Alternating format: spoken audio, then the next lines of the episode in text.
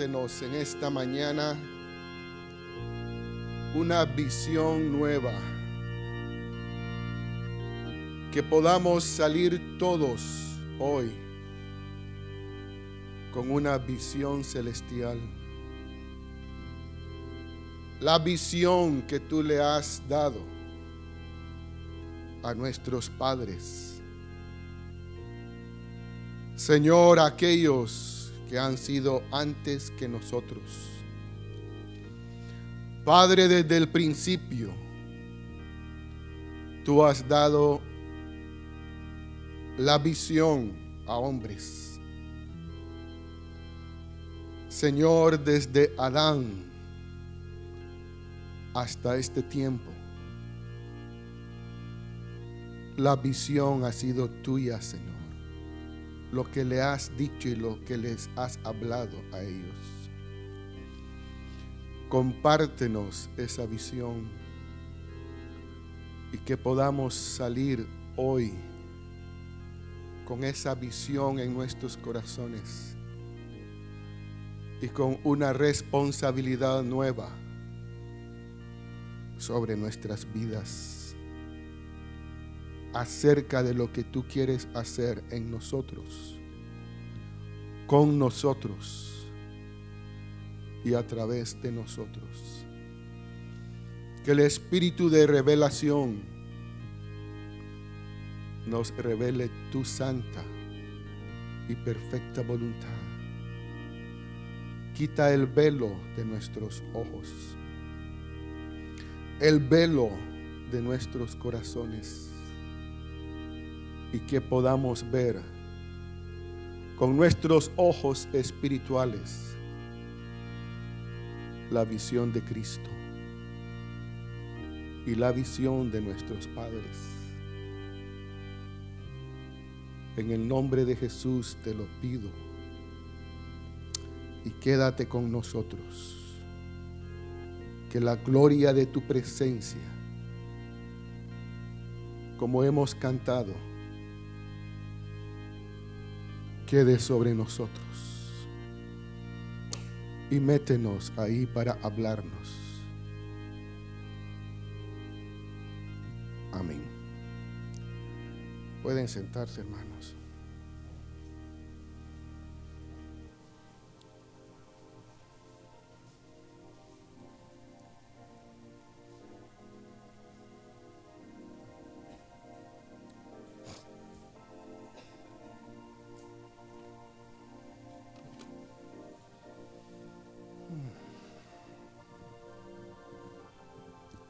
Ayuda del Señor y del Espíritu Santo. Quiero compartir un mensaje, hermanos, que surgió de la plática con otro hermano. Y nos inquietamos y comenzamos a platicar acerca de este tema. Y el hermano me preguntaba, Carlos, ¿por qué las iglesias nuestras son pequeñas?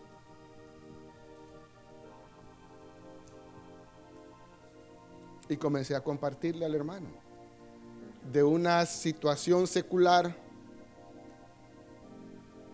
a una situación espiritual. Ayer nos volvieron a decir en una reunión que teníamos, los negocios familiares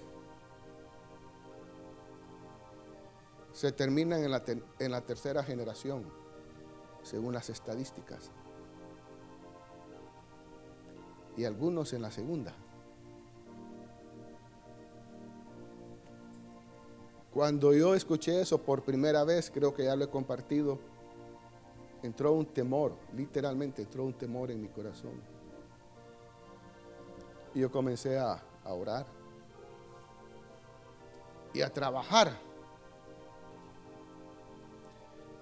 Y en los protocolos familiares hay una visión que generalmente es impartida por los fundadores. Y las generaciones que vienen deberíamos de respetar la voluntad de los fundadores.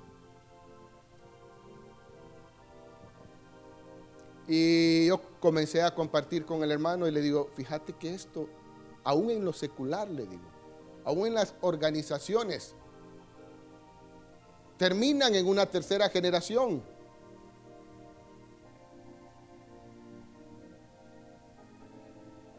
Y los negocios se estancan, las empresas cierran. Yo le decía, es lo mismo que pasa en la iglesia. ¿Y por qué las iglesias no crecemos? Porque así como fallamos en lo secular, podemos fallar en la iglesia. La iglesia es una organización, hermanos, eclesiástica, una organización fundada por nuestro Señor Jesucristo.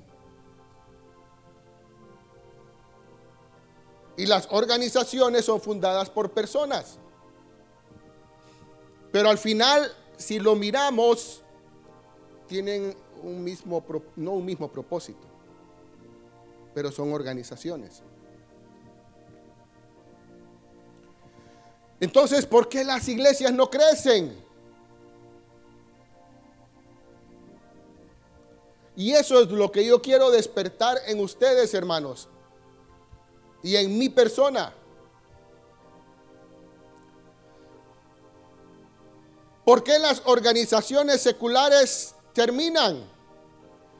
¿Qué pasó con lo que hicieron los padres fundadores de esas organizaciones? ¿Qué pasó con los hijos de los fundadores? ¿Y qué pasó con los nietos? de los fundadores. Si las organizaciones seculares perecen, es por las personas y por las generaciones que siguen. Ellos o nosotros, como generaciones, podemos hacer que una organización o algo que nuestros padres fundaron termine y fracase.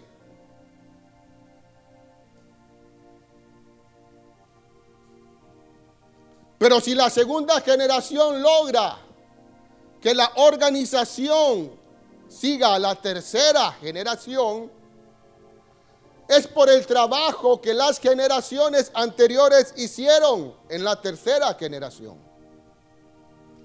Si fue buena, las organizaciones van a seguir. Pero si es mal trabajo, las organizaciones perecerán. Es lo mismo que pasa en la iglesia. Y yo le decía al hermano, ¿qué estamos haciendo de mal nosotros?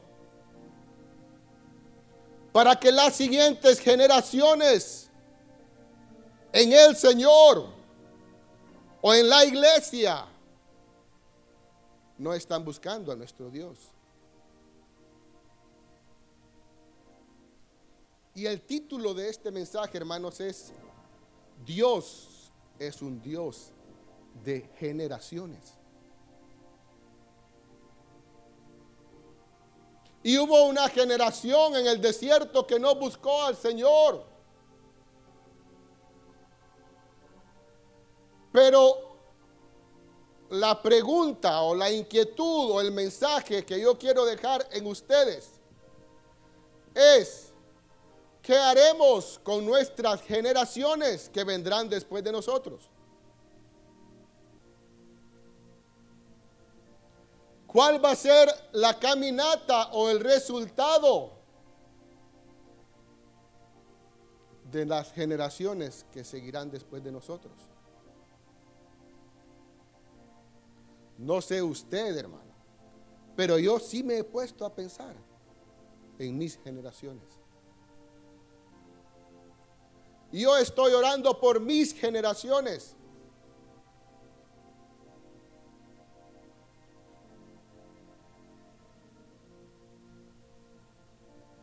Porque es mi responsabilidad trabajar en mis generaciones. En mis hijos. Cuando yo escuché por primera vez este mensaje, yo empecé a hacer números.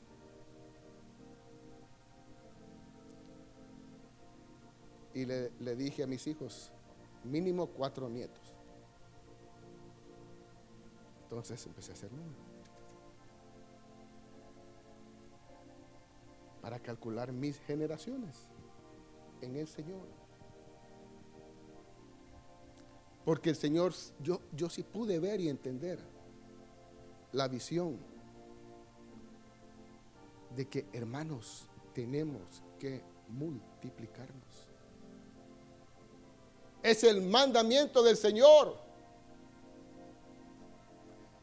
Es un mandamiento. Hay organizaciones en el mundo, obviamente de las tinieblas, que están tratando, y no es que están tratando, están influenciando en las comidas, y en las bebidas para causar esterilidad en las personas. El hermano Alberto nos puede compartir sobre eso y nos lo ha dicho. Hay organizaciones de las tinieblas que tienen como propósito que la humanidad no crezca más de tantos millones. Pero el Señor le dijo a Abraham, tu descendencia será como la arena del mar y como las estrellas del cielo que no se pueden contar. Ese es el pensamiento de Dios. Y esa es la visión de Dios para nuestros padres. Y estamos viviendo en una generación, hermanos, donde nosotros tenemos que buscar la multiplicación para expandir el reino de Dios.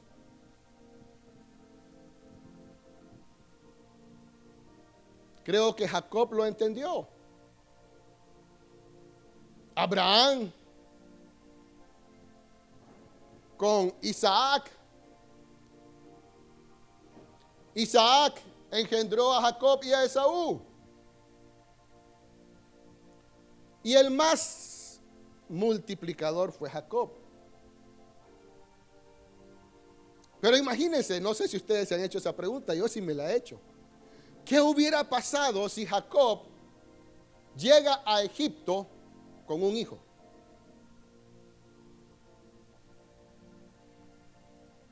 Pero no, llegaron 70.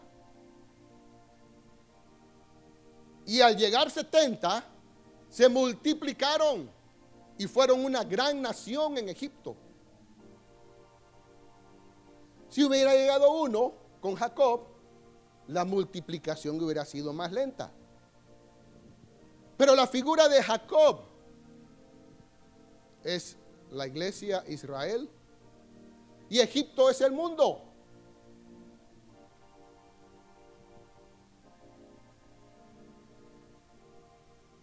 ¿qué haremos? Necesitamos multiplicarnos. Necesitamos multiplicarnos en Dios.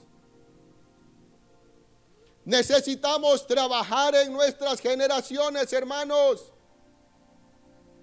Yo hablaba con mi esposa y comentábamos. Y quiero animarlos de verdad. Ojalá que podamos mandar más personas al instituto bíblico. Porque, hermanos, aún una visión puede perecer. Si no fomentamos en nuestros hijos y en nuestras generaciones una visión de los cielos. La visión puede perecer si no la fomentamos en ellos. ¿Qué pasará de nuestra próxima generación? Renuevo. ¿Qué pasará en nuestras vidas como familia? Si nuestros hijos no tienen una visión.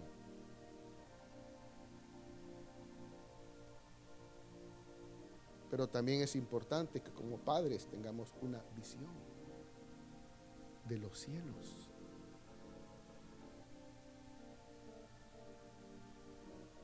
Y en medio de esta oscuridad y de estas tinieblas necesitamos una luz de cómo caminar en nuestros corazones la vida cristiana. Porque somos probablemente la última generación.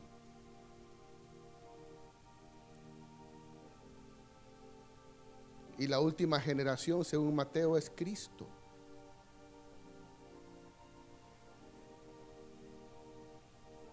Pero quiero despertarlos y animarlos y a preguntarles qué será de nuestras generaciones. Yo sí quisiera que, no sé hasta dónde el Señor me dará, me dará vida, pero ahorita orando, meditando, yo quisiera que en mi lápida se dijera, Carlos Cardona, 26 de marzo de 1966, hasta y que se diga un hombre que amaba al Señor. Siempre lo he pensado. Hace poco hablaba con un hermano y me decía, Carlos, fui a visitar la tumba de mi abuela, cristiana. Y le fui a decir, gracias, abuela. Gracias. Probablemente la abuela oraba por sus nietos. Pero él, él es una generación o dos generaciones después de su abuela.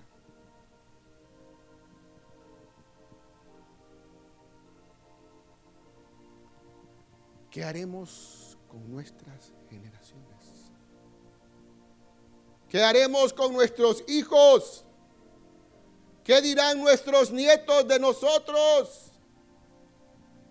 ¿Qué dirán nuestros bisnietos de nosotros? Estamos caminando con una visión, hermanos. Estamos inculcándole a nuestros hijos una visión. ¿Qué se dirá de ti dentro de dos o tres generaciones?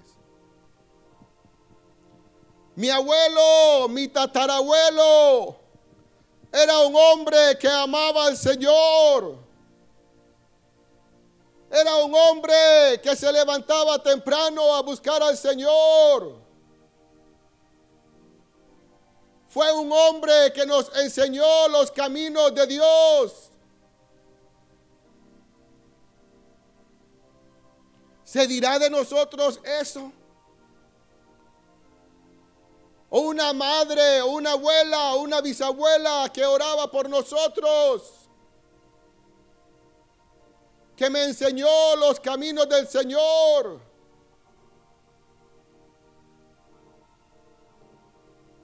¿Se dirá de nosotros eso?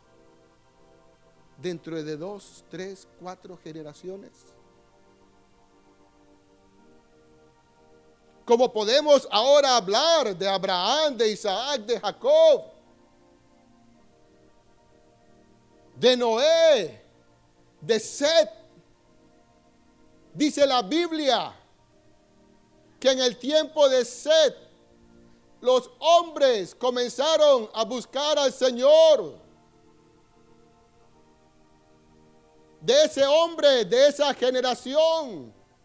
No lo dice de Caín ni lo dice de Abel. Lo dice de Seth. Un hombre conforme a la imagen de su padre Adán. Ahí lo dice. Supongo que Adán ya había sido restaurado en Dios. Y dice que cuando Seth nació, los hombres comenzaron a buscar al Señor. ¿Se podrá decir de nosotros eso?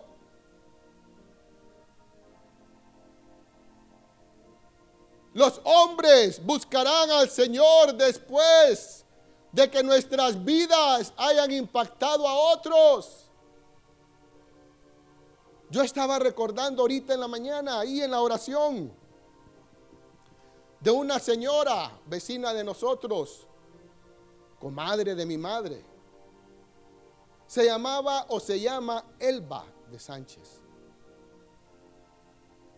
Ella comenzó a llevarme a la iglesia evangélica cuando era niño, junto con sus hijos. Recuerdo bien, nos bajábamos en el Hotel Bolívar y caminábamos. La iglesia es la iglesia cristiana eh, evangélica Catalina Landis, centroamericana Catalina Landis. Y caminábamos cuadras. Y ahí íbamos como yo niño. Y doña Elba me llevaba a la iglesia.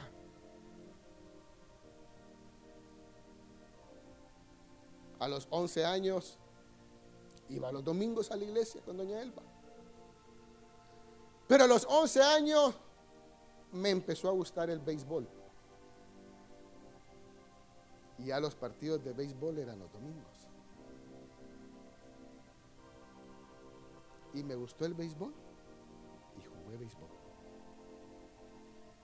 De los 11 a los 20 jugué béisbol. A los 20 el Señor me encuentra de nuevo. Hasta el día de hoy. Pero algo interesante, doña Elba pierde a su esposo y pierde a dos de sus hijos que íbamos a la iglesia. Pero una vez llegamos donde doña Elba, ahí en Miami, y entonces comenzamos a buscar al Señor. Y empezamos a cantar un coro. Y la presencia del Señor llegó ahí a la casa de doña Elba.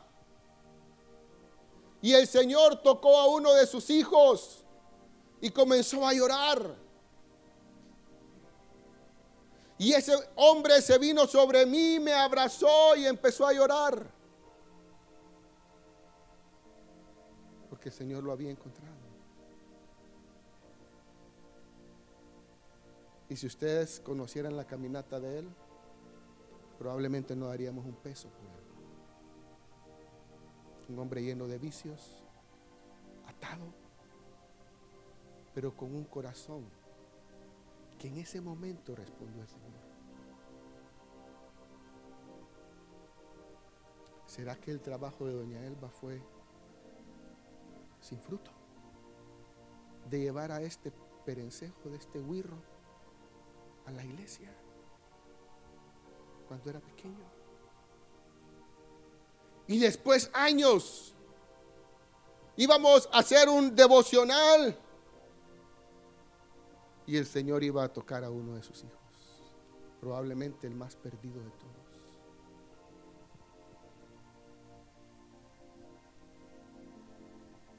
¿Qué haremos con nuestras generaciones? ¿Impactaremos a otros? Tocaremos a otros.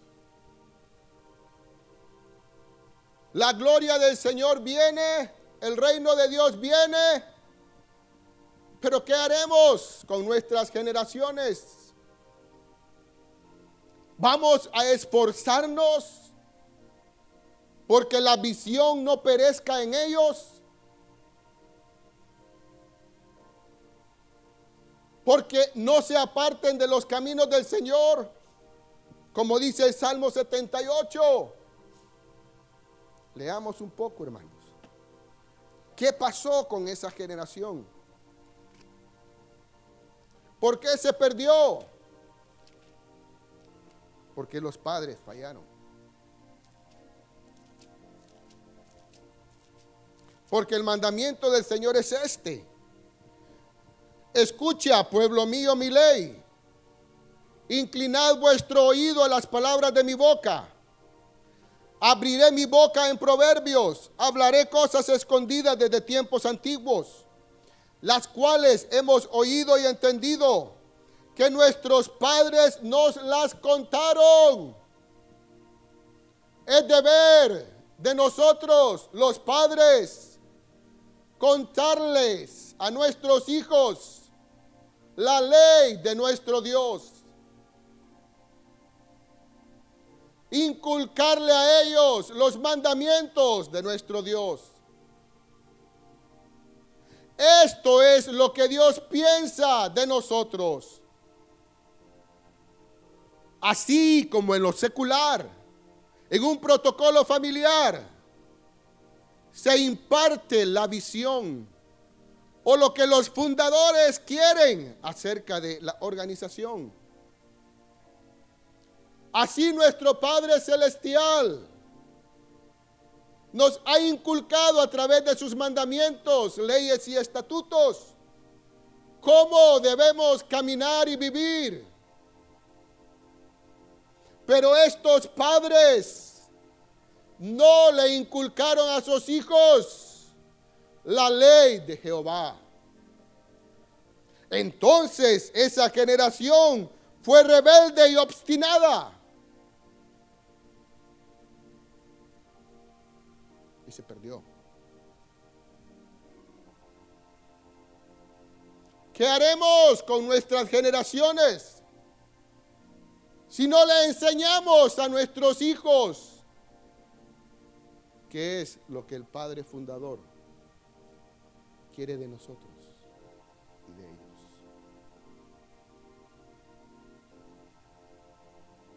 Somos nosotros, padres, los responsables de poder continuar y que nuestras generaciones continúen en los caminos del Señor. Y por ende, probablemente, podemos tener la esperanza de que continúen nuestros patrimonios en el camino del Señor. Hay patrimonios que hasta el día de hoy fueron fundados por cristianos y existen. John Deere, ¿quiénes hemos escuchado de John Deere? Todos, ¿verdad? Welches, el jugo Welch, Eva. Welches no, Welch. ¿Qué más? Patrimonios que fueron fundados por cristianos. Todavía existen. La avena Quaker Miguelito, ¿la vendes todavía? ¿Cuántos años atrás fueron fundados por cristianos? Colgate, Palmolive, un hombre que salió. Oigan bien, estamos haciendo propaganda. Un hombre que salió a vivir. Estoy tratando de recordar la historia. Y llegó a trabajar a esa empresa un hombre cristiano. Y los dueños creo que al final se la vendieron o se la dieron. No me acuerdo. Pero hasta el día de hoy existe. Patrimonios fundados por cristianos. Pero ¿qué haremos con nuestras próximas generaciones? Si tu hijo y mi hija no buscan al Señor, no aman al Señor, ¿qué podemos esperar de nuestras siguientes generaciones? ¿Vida o muerte? ¿Continuarán o no continuarán? Todo depende de lo que hagamos, padres. Nuestras generaciones en Dios y de nuestras vidas y de nuestros patrimonios. Porque no podemos desligar lo, celestial con lo terrenal. Si ustedes y yo hemos leído la Biblia, van de la mano. Lo celestial con lo terrenal va de la mano. Pero si fracasamos en lo celestial, podemos fracasar en lo terrenal.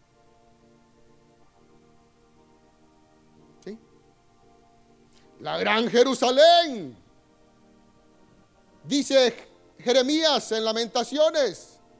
Era una ciudad fortificada que a nadie se le ocurría que los enemigos iban a entrar ahí.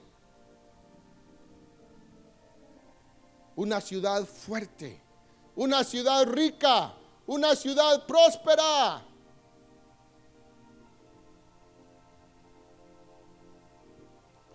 Pero se apartaron de los caminos del Señor.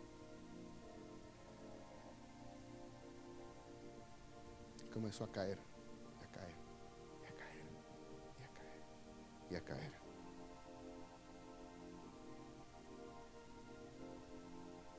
¿Qué haremos con nuestras generaciones? Con nuestros hijos. Dios es un Dios de generaciones. Dios está pensando en nuestras generaciones. Pero nosotros estamos pensando en nuestras generaciones. Estamos enseñándoles los caminos del Señor. Estamos asegurándonos que nuestros hijos aman al Señor.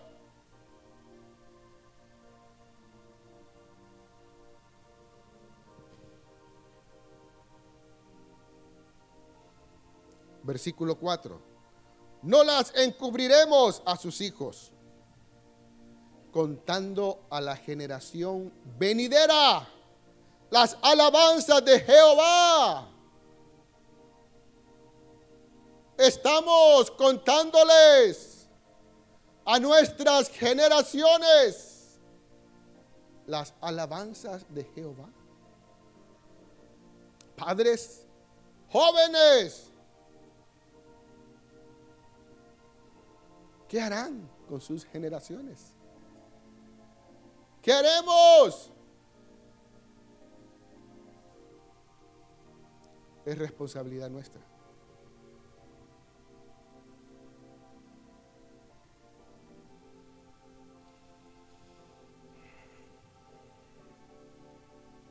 y su potencia y las maravillas que hizo. Él estableció testimonio en Jacob y puso ley en Israel, la cual mandó a nuestros padres.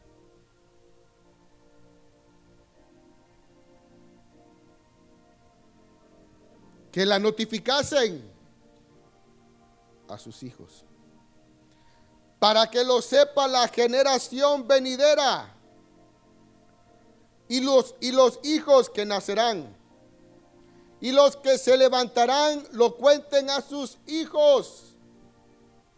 Si no me equivoco, ahí hay tres generaciones.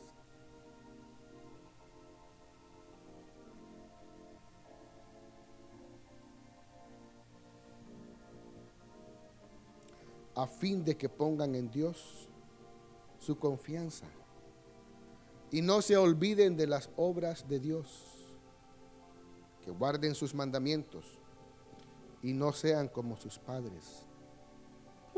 Empieza a hablar de la generación rebelde y contumaz.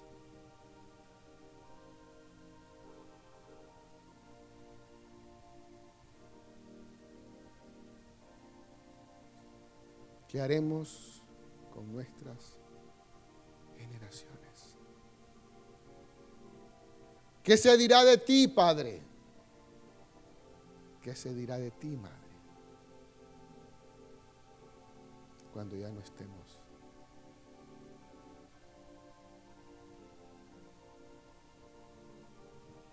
¿Pereceremos o nos multiplicaremos? Yo sí quiero multiplicarme. Yo sí quiero la bendición de nuestro Dios. Yo no estoy viendo para ahorita. Yo estoy viendo para más allá. Y quiero ver para más allá. Como le decía un hermano la vez pasada, caminar por fe. Aunque no lo vea,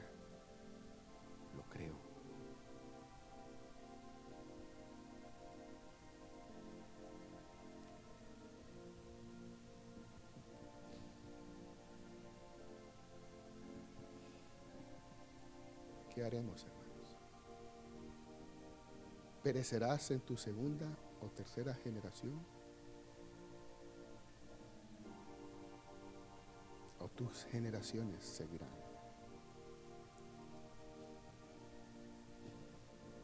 Ayer nos decía un asesor, no hombre, este negocio está para 100 años. ¿Qué harán las generaciones?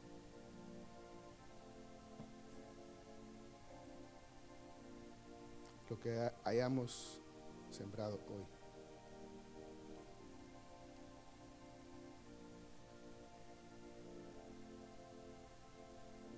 ¿Qué haremos?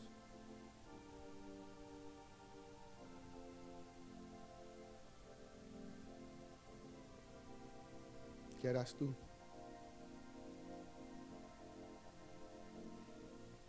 Pero hay esperanza, hermano hay esperanza. Metámonos con Dios. Busquemos al Señor. Recibamos de Él esa visión.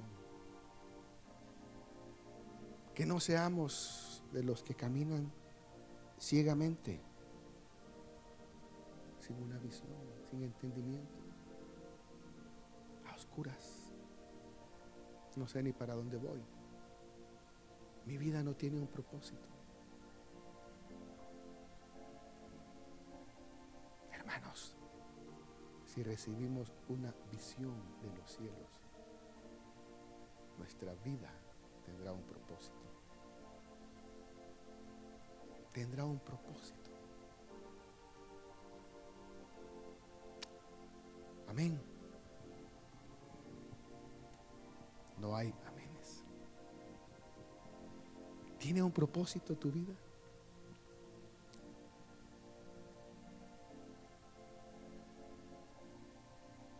¿Qué se dirá de ti cuando perezcas si ya no estés? ¿Llegará algún nieto a la tumba de nosotros, como este hermano, a darnos las gracias? ¿O quedaremos en el olvido?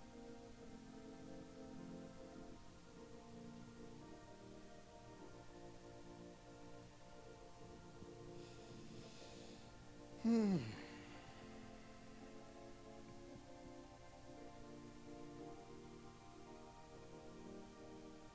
Los miro bien pensativos.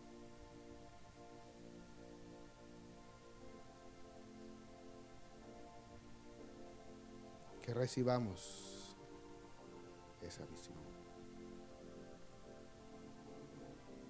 ¿Cuántos queremos tener una visión? Ya una visión de los cielos. Pónganse de pie.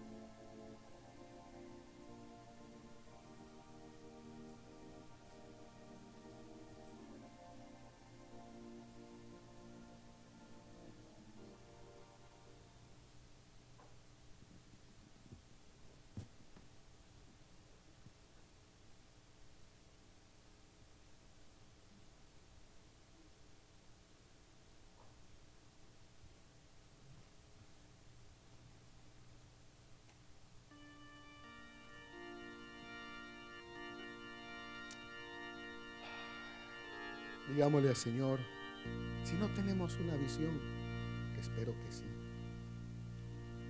dame una visión. Si no hemos pensado en este tema, ayúdame a pensar, Señor. ¿Qué se dirá de mí en las próximas generaciones? Padre Celestial, danos una visión nueva, una visión fresca. Para poder dirigir nuestras vidas. En tus caminos. Y que se pueda decir de nosotros. En las generaciones venideras. Buenas cosas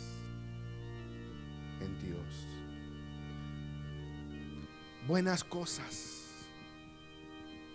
en tus caminos. Ayúdanos, Padre Celestial. Ayúdanos. Elevanos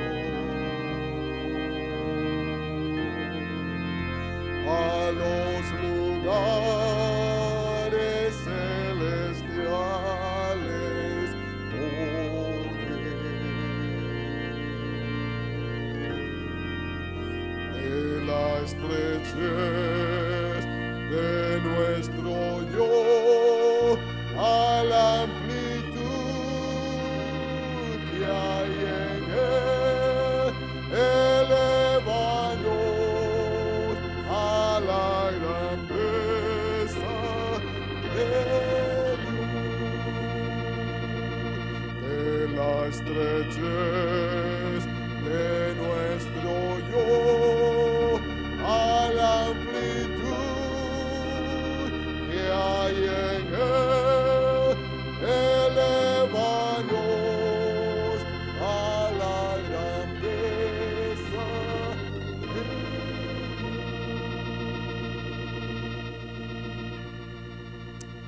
Miren cómo son los niños, son nuestras generaciones. Decidimos como familia quitar ciertas cosas. Y las niñas miraban a unas cosas de niñas.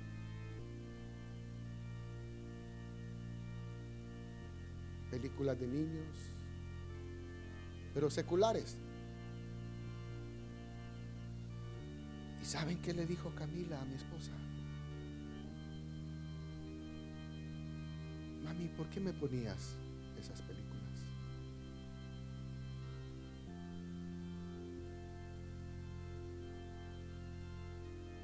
Y mi esposa le dijo a Camila, perdóname hija.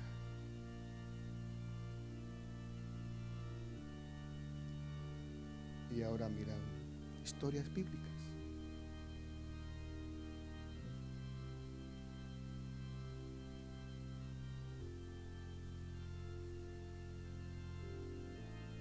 Estamos pendientes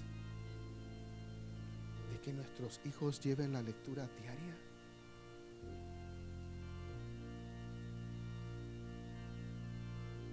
Estamos pendientes de que nuestros hijos se encuentren con el Señor.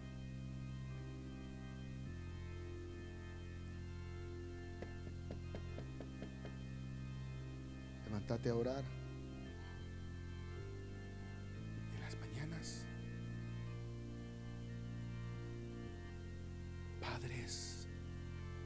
Supervisemos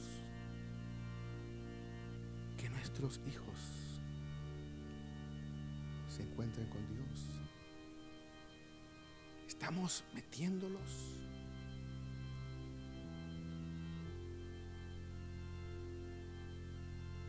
Estamos asegurándonos.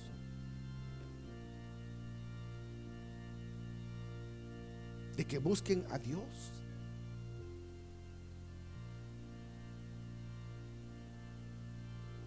Es nuestra responsabilidad.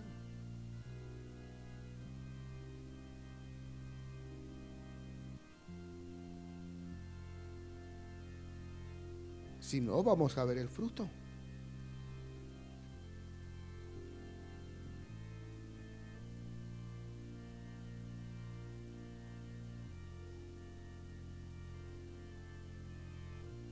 Isaac sí sabía cómo su padre hacía sus holocaustos, sus ofrendas.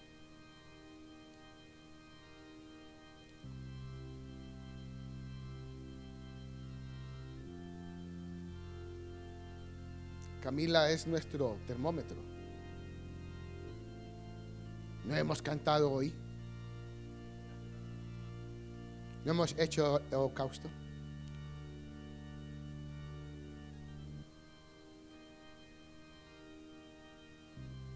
Nuestros hijos responden al Señor.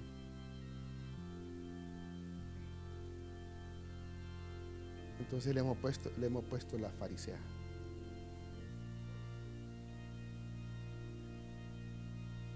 Pero imagínense, ¿a qué están respondiendo nuestros hijos?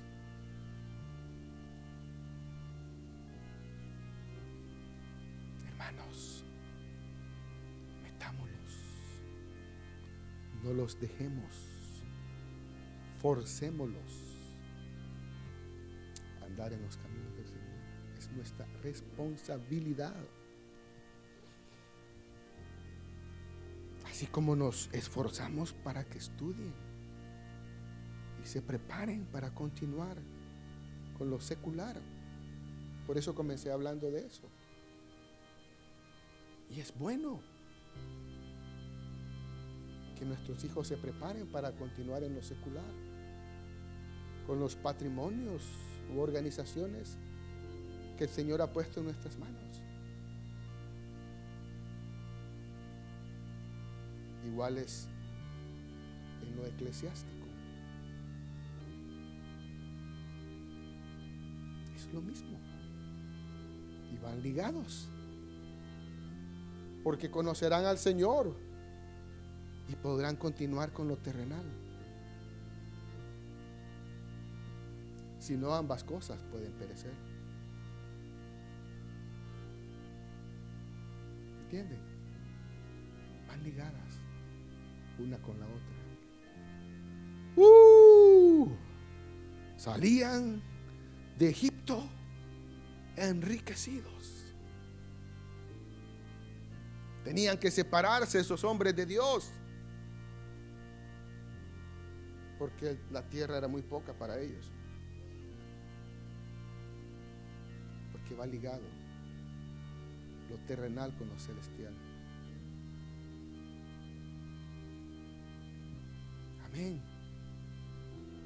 Leyendo con la familia el libro de Josué, la primera parte. Dios no le dijo a Josué, mira, prepara los aviones, los tanques de guerra, porque vamos a entrar a conquistar Jericó. Al contrario, le dice, no sea parte de ti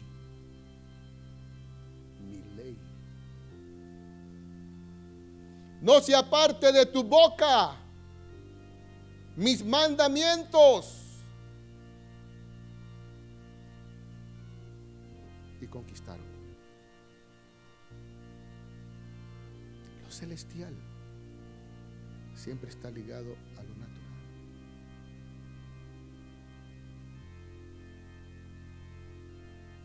Asegurémonos, trabajemos, forcemos aquellos que serán nuestras próximas generaciones.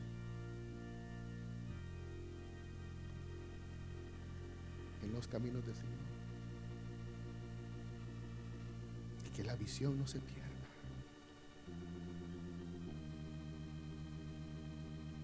Y si hay jóvenes que quieran ir al instituto bíblico a prepararse, qué bueno hermanos. Jóvenes, ¿por qué? Porque ahí nos preparamos, nos encontramos con el Señor, recibimos una visión y la visión continúa. El Señor nos endereza nos aclara. Es bueno. Que el renuevo siga creciendo en la visión del Señor. Y no perezcamos por falta de visión. Amén. De la estrechez de nuestro yo a la amplitud que hay en